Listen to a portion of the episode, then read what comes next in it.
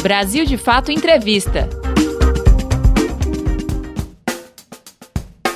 Olá, estamos começando mais um Brasil de Fato Entrevista. Hoje você acompanha a nossa conversa com Humberto Costa, senador pelo estado do Pernambuco e líder do Partido dos Trabalhadores no Senado Federal. Em meio ao agravamento da pandemia da Covid-19, Humberto Costa comenta as medidas emergenciais que vem tramitando em Brasília e a importância de proteger o direito dos trabalhadores, especialmente aqueles que atuam em setores essenciais. Na conversa, ele também aponta o impeachment de Bolsonaro como uma necessidade emergencial para conter o avanço das mortes no país. Confira! Impeachment o que fica claro é que a cada minuto que se passa, a permanência de Bolsonaro como presidente da República representa um risco para o país, um risco para a nossa democracia, porque ele fez ameaças explícitas, ele disse que o limite dele tinha chegado, que terá que fazer a Constituição ser respeitada na força, e deu um recado para todo mundo de que, segundo ele, há um apoio das Forças Armadas a essa, a essa visão, a essa concepção que ele está defendendo. Isso também coloca para todos nós, da esquerda, da oposição, as pessoas genuinamente democratas, a necessidade de nós avançarmos com esse processo. O, o Bolsonaro, além de tudo, é oportunista, porque ele está se utilizando dessa situação que nós estamos vivendo hoje que impede que as pessoas possam ir para a rua para demonstrar a insatisfação que temos todos contra ele, mas as pesquisas de opinião estão mostrando que ele está perdendo cada vez mais base na sociedade. Não é por acaso que ele está tentando agora fazer um acordo com o Central para evitar o impeachment, e eu acho que aquilo que for mais rápido para viabilizar a saída dele deve ser aquilo que nós vamos utilizar. Obviamente que o ideal seria a aprovação dessa emenda constitucional que permitiria a convocação de eleições diretas para que nós tivéssemos um governo legítimo. Porém, se isso não for possível, de alguma maneira nós temos que, mesmo com uma transição, tirar Bolsonaro mais rapidamente. Se for por meio do impeachment, que assim o seja. Eu acredito que tudo isso que ele está fazendo já se insere num conjunto de crimes de responsabilidade que ele vem cometendo. Isso já contribui para o julgamento que deve ser feito, seja pelo Congresso Nacional, seja pelo Supremo Tribunal Federal. Não sei se você é, tem conhecimento, com certeza tem, é que nós, o Padilha, o Quioro e eu, que fomos ministros da Saúde, nós entramos com um processo né, de, de demanda ao Alto Comissariado da ONU e também à Comissão de Direitos Humanos da OEA, que acompanhe o desenvolver, o desenrolar da pandemia aqui no Brasil, onde a postura do presidente da República, em particular, tem sido a de sabotar todas as medidas é, sugeridas pela OMS, pelas autoridades de saúde, e colocando assim em risco milhões de pessoas, né, colocando em risco a vida de muitos brasileiros e brasileiras. Nós fizemos essa, essa, esse pedido, já no primeiro momento houve uma manifestação da ONU sobre isso, né, e agora, na segunda etapa, nós estamos pensando em preparar uma denúncia formal, que pode ser é, o início, se for aceita essa denúncia, de um processo que venha a julgar Bolsonaro por crime de genocídio, né?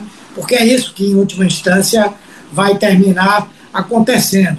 E, ao mesmo tempo, eu acho que nós temos que unir todos os esforços, temos que nos unir aos diferentes, a, a pessoas com quem nós temos assim, inúmeras divergências, mas que, nesse momento, é, nós precisamos garantir que possam também estar conosco para que a gente possa tirar o Bolsonaro.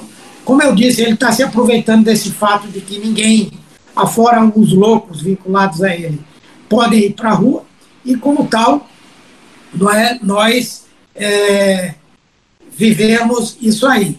O que ele está fazendo pode nos levar a uma situação trágica, eu diria que do ponto de vista de crise sanitária e do ponto de vista de crise social, a postura que ele tem adotado pode conduzir o Brasil a viver uma tragédia social e uma tragédia sanitária, que certamente ele terá que ser responsabilizado.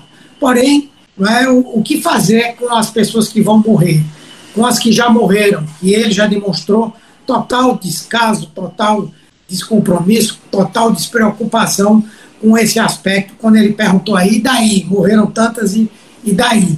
Então, nosso receio é que esse quadro ele se agrave ainda mais, não só porque o governo está omisso em ser o grande articulador desse processo de enfrentamento à pandemia do coronavírus, como o governo é um grande sabotador dessas ações, seja porque não cumpre as orientações da área da saúde, seja porque cria dificuldades para que a população tenha condição de fazer o isolamento social, seja porque todas as ações no campo econômico são lentas quando não feitas com absoluta má vontade. Então, ah, o cenário que eu imagino, que eu espero, que eu receio, que eu gostaria que não fosse verdadeiro, é de uma crise de uma gravidade gigantesca. A saída de Moro. Bem, eu entendo que a saída de Moro representa um revés importante para o governo Bolsonaro, porque boa parte do, da sustentação política do presidente tinha a ver com essa unidade que envolvia os chamados moristas né, e os bolsonaristas. Tanto é que as primeiras pesquisas de opinião feitas logo depois da saída de Moro já demonstram uma perda é, de força do Bolsonaro nesse segmento. Naturalmente que isso é importante para todos nós, na medida em que Bolsonaro é hoje o nosso inimigo principal, é o inimigo da democracia, das liberdades e da população que está vivendo essa questão do coronavírus, e ao mesmo tempo isso também abre um, um espaço para que nós possamos, de fato, conhecer os bastidores dessa relação. Né? O Moro é, como disse o ex-presidente Lula, o pai de Bolsonaro. Não fosse toda a ação desenvolvida pela Lava Jato, capitaneada pelo Moro, nós não teríamos criado as condições para que ele viesse a se apresentar e a se eleger como presidente da República. Então, é, de um lado, gera um enfraquecimento do governo, do próprio Bolsonaro, e do outro lado também, como disse Lula, é, torna Moro alguém muito mais frágil do que ele efetivamente transparecia. Muito embora haja todo um movimento para insuflá-lo, né, especialmente por parte dos meios de comunicação, em particular da Globo. Mas ele tende a se tornar uma personagem menor na história do nosso país. Austeridade fiscal. Bem, eu, eu acredito que essas medidas que estavam já tramitando antes do início da pandemia e que todas elas é, tratam de é, ampliar é, essa política de austeridade, de equilíbrio fiscal, elas estão, pelo menos temporariamente, em suspenso. Não é? Aquela proposta da PEC dos fundos, que queria eliminar os fundos, é, desvinculá-los e, ao mesmo tempo, pegar esse, esses recursos para o pagamento da dívida, aquela PEC emergencial que previa o corte de salários de servidores públicos e de vários outros tipos de gastos, enfim, todas essas proposições, inclusive também aquela medida provisória a, da carteira verde e amarela que já teve que ser é, teve que ser retirada, na verdade ela caducou. Essa pauta nesse momento ela está parada, né? e ao contrário, as medidas que estão sendo tomadas são medidas emergenciais é, para tentar garantir a nossa ultrapassagem por essa pandemia.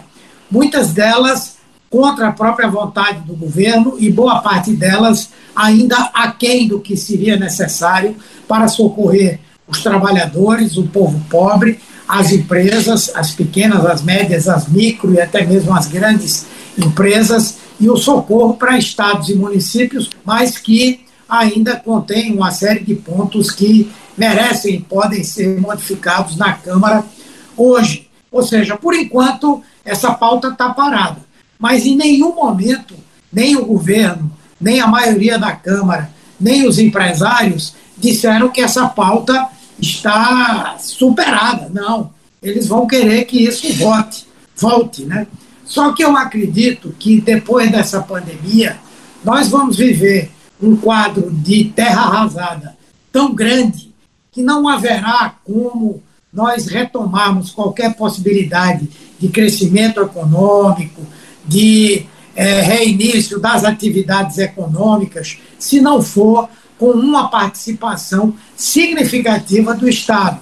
Ou seja, eu tenho a expectativa de que, ainda que eles queiram tocar essas medidas, é, elas não terão é, grande suporte, nem vão, nem vão resultar em nada concreto, porque você imagina que alguém vai investir, especialmente no Brasil, com a instabilidade que a gente está vivendo, com os problemas que a gente está vivendo, com o tamanho da crise econômica que a gente vai, vai viver, e além do mais, será que os grandes investidores mundiais não vão ter muito mais interesse de investir em seus próprios países, na retomada de economias que estão também sendo devastadas nesse momento? Então, ou o Brasil vai por um outro caminho que leve em consideração o apoio, a participação que o Estado pode ter para fazer a economia crescer, ou então, sinceramente, nós vamos ter que fechar as nossas portas. Você está acompanhando a entrevista com o senador Humberto Costa, do PT de Pernambuco. Ele é o líder do partido no Senado. Na nossa conversa, ele comenta medidas emergenciais que vêm sendo tramitadas em Brasília e a importância de proteger o direito dos trabalhadores, especialmente aqueles que atuam em setores essenciais. Direitos dos trabalhadores. Lutamos muito para que os estados e os municípios pudessem ter um mínimo para ultrapassar essa pandemia, até porque eles estão na linha de frente é, do combate ao coronavírus e são responsáveis por serviços essenciais, quais sejam a própria atividade da saúde, atividade de assistência social, da segurança pública, da limpeza urbana, enfim. Em todas essas proposições, nós procuramos nos colocar. Por exemplo, o governo propunha que esse seguro quarentena, essa renda básica, fosse de apenas 200 reais por família. Nós conseguimos, a oposição como um todo, numa briga muito grande, é, conseguir esse benefício de 600, que pode alcançar até 1.200 reais por família, não é? E que nós inicialmente propunhamos um salário mínimo por integrante de cada uma dessas famílias. Nós conseguimos também que algumas pré-condições para é, o recebimento de alguns benefícios pelas empresas fosse o da garantia do trabalho, tá? o da garantia do emprego. Agora, a Câmara, tudo indica, deverá alterar a medida que nós votamos lá no Senado, que trata dos empréstimos às empresas, não é?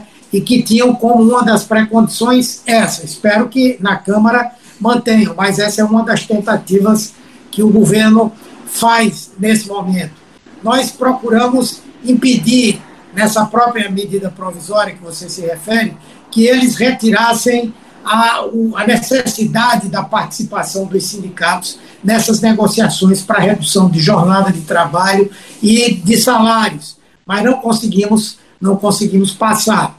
Mas a, a, a briga toda continua. Na verdade, nós temos lutado bastante para isso. Mas nesses momentos, o que a gente está vendo é o governo se aproveitar é os empresários se aproveitarem dessa situação crítica, da pandemia, dessa tragédia, para tentar eliminar mais direitos dos trabalhadores. Então, a nossa política é de resistência, estamos articulados com as centrais sindicais. Acho que esse primeiro de maio agora foi muito relevante do ponto de vista da participação de inúmeros setores, nós quebramos a bolha, né? E eu acredito que isso pode nos ajudar ainda a minimizar coisas que estão ainda em processo de votação. E também servem como uma pressão importante para que o Supremo Tribunal Federal possa eliminar é, inconstitucionalidades que existem em todos esses projetos. Atuação dos estados. Na verdade, são governadores é, mais vinculados a Bolsonaro, alguns até a pedido de Bolsonaro, que têm feito um movimento de relaxamento desse isolamento social. No entanto, quando eles sentem o que vai acontecer, têm procurado recuar. O que aconteceu em Santa Catarina, por exemplo, em que algumas cidades relaxaram é, o isolamento social, foi um crescimento quase que imediato e de forma bastante significativa, expressiva, do número de novos casos e de mortes. Eu acho que é isso que tem inibido essas, essas figuras de é, relaxarem esse isolamento social. E a falta exatamente dessa coordenação, porque o governo federal, além de não coordenar, ele joga contra o isolamento social, faz com que nós possamos prejudicar até mesmo aqueles que cumpriram a sua tarefa. Já são vários os estados que têm um número menor de casos e têm um número menor de casos porque fizeram uma, uma quarentena mais intensa, mais rígida, né? Que começam a receber pacientes de outros estados, onde já há um esgotamento do número de leitos hospitalares e aí o que acontece é que aqueles que fizeram um bom trabalho terminam pagando por aqueles que não fizeram. Mas eu acredito que é, nós vamos continuar com uma consciência da parte de governadores e prefeitos de que o que está sendo feito agora tem que continuar. Até porque nos próximos dias o quadro vai se tornar tão terrivelmente grave que as próprias pessoas vão começar a se assustar e elas próprias quererem permanecer em casa. Né? E isso pode nos ajudar a ter uma redução dessa, dessa curva de crescimento. Né? Leitos públicos e privados. A rigor, a rigor, nós já temos mecanismos na legislação que permitem a requisição de leitos hospitalares de um segmento para o outro, do privado para o público, por exemplo. Mas o que é importante, e é disso que o projeto que nós apresentamos trata, é da criação de uma fila única para a UTI, seja em leito público ou privado. Qual é o problema da requisição do leito privado para o SUS? No momento que ele requisitar o leito de um hospital privado, ele passa a ter a obrigação de financiar o funcionamento daquele leito, de garantir os equipamentos de garantir o pagamento dos profissionais, enfim, de administrar aquele leito. O que nós fizemos foi uma coisa mais simples e eu diria até que mais eficiente, porque o que nós estamos é, propondo, e isso já está acontecendo em alguns estados, aqui em Pernambuco, por exemplo, já está acontecendo, é que você tem uma fila única. Então, todos os dias, os hospitais privados têm que informar à Secretaria de Saúde Estadual quantos leitos eles têm de UTI e quantos estão é, ocupados ou estão livres. E aí, nessa fila única, entrarão tanto os pacientes do SUS quanto os pacientes privados ou pacientes de planos de saúde. Então, serão aqueles que tenham uma necessidade maior, a urgência maior, que irão ou para um leito público ou para um leito privado o leito privado vai ser pago é, de acordo com aquela tabela que a, a, Agência Nacional de Saúde Suplementar elabora para os hospitais privados. Então, nós queremos aprovar isso rapidamente para que não venha acontecer situações que estão acontecendo hoje, de lugares onde a rede pública está superlotada e ainda há alguns leitos no setor privado. Tudo tem que fazer parte de uma fila única embora a gestão do leito possa continuar no segmento privado, mas ele terá que deixar esse leito disponível. Eu espero que nós consigamos aprovar isso urgentemente para poder ser aplicado é, em todos os lugares agora nesse, nessa pandemia. Consórcio Nordeste o consórcio Nordeste tem desempenhado um papel muito importante nesse processo de enfrentamento da pandemia. Primeiro, porque os governadores têm procurado agir de forma articulada, de forma unitária, consensual, e isso faz com que nós estejamos vivendo muita dificuldade, o Maranhão passa por dificuldade, o Ceará está com muitas dificuldades, Pernambuco está também com extremas dificuldades, mas esse quadro seria pior se essa articulação não tivesse acontecido. Outro ponto relevante foi a criação do comitê científico.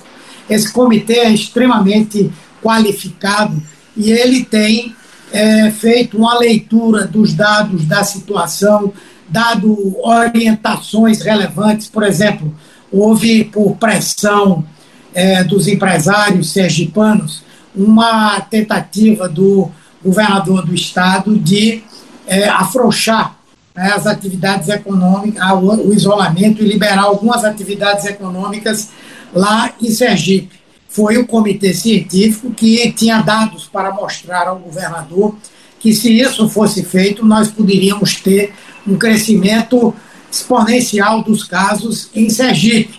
E ele, então, é, retrocedeu nessa posição, ou mesmo as orientações que o consórcio é, está dando aos governadores para, a partir de determinado momento, eliminar qualquer tipo de é, transporte intermunicipal nos estados, porque esse tem sido um dos meios mais eficazes de propagação do vírus. Além de que várias coisas, entre elas compras de respiradores e equipamentos de proteção individual, que foram feitos de maneira coletiva e que ajudaram é, a minimizar os problemas que estamos vivendo hoje.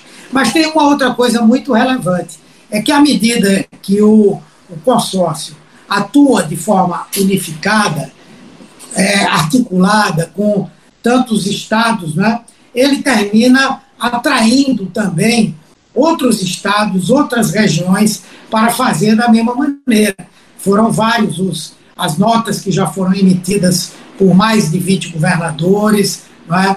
É, já foram outras iniciativas também que foram tomadas por um número de governadores maior do que simplesmente os do Nordeste. Então, eu acredito que o papel do consórcio tem sido fundamental nesse momento. O futuro do neoliberalismo. Bem, eu acho que realmente o mundo não será o mesmo, o Brasil também não será o mesmo, né? E acho também que as políticas neoliberais elas vão estar, na minha opinião, superadas não por uma, uma mudança de visão, por um, um tipo de mudança de, de consciência daqueles que hoje hegemonizam a economia mundial, mas é, por uma imposição da realidade. Não é? Ficou evidente, ficou claro que muitas das coisas que caracterizam o neoliberalismo elas precisam ser revistas, a começar da ideia de uma globalização completa no, no sentido do interesse econômico. Essa ideia de que alguns países devem é, se especializar na produção industrial de determinados bens, não é?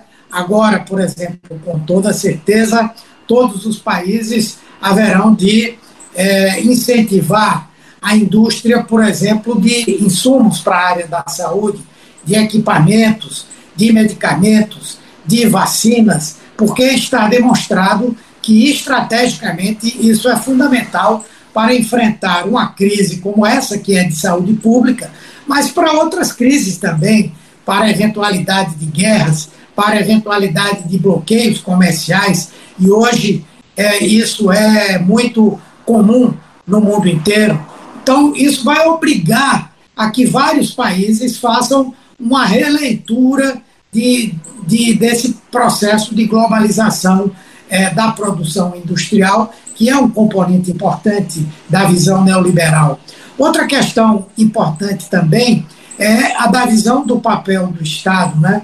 Hoje nós já estamos vendo aí alguns liberais se auto-intitulando liberais ilustrados, em contraponto ao que eles chamam de liberais primários, como é o, o caso aqui do Paulo Guedes e tal, que consideram que o Estado pode sim e deve sim exercer alguns papéis fundamentais nesse momento, inclusive no sentido de animar não é, a retomada do crescimento, do desenvolvimento econômico.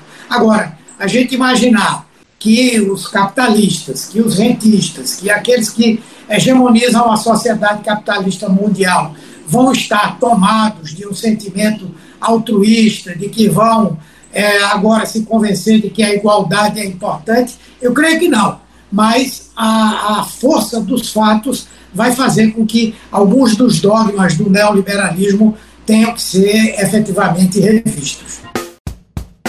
Você acabou de conferir o BDF Entrevista com o senador do PT, Humberto Costa. Você pode conferir outras conversas como essa no YouTube, Spotify, Deezer e outras plataformas do Brasil de Fato. Ficha técnica. Apresentação: Lucas Weber. Entrevista: Pedro Estropassolas. Edição: Leonardo Rodrigues, André Paroche e Lucas Weber. Coordenação: Camila Salmásio e José Bruno Lima. Direção: Beatriz Pasqualino e Nina Fidelis. Até a semana que vem. Brasil de Fato Entrevista.